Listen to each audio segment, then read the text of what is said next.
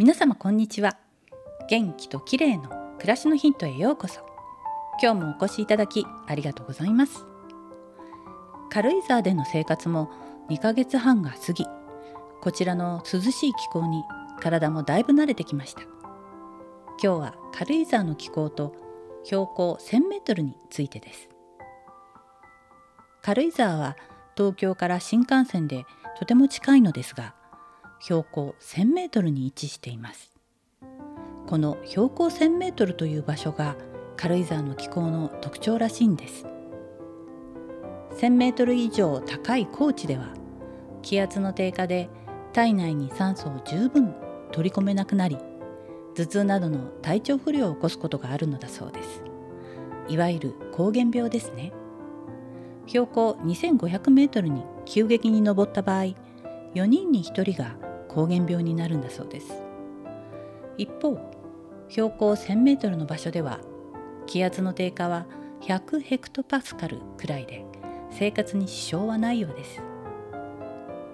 軽井沢は湿度が高いんですが気温が6度から10度くらい低く常に爽やかな風が吹いているので夏場は涼しくてとても過ごしやすいです。標高 1000m あたりの気圧というのは母親の体内で胎児が感じる気圧と同じくらいだという説もあるんです。ちょっと興味深いですよね。調べたところ同様の記述がいくつか見つかりましたが確証は得られませんでした。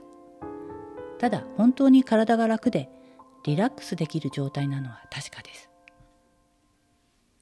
標高 1000m というと他にも菅平や清里など夏のキャンプ場のある場所に多いですね。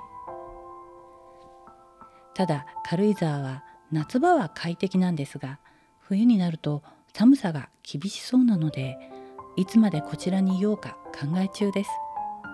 おそらく秋の紅葉を見届けて東京に帰ることになるかなと思っています。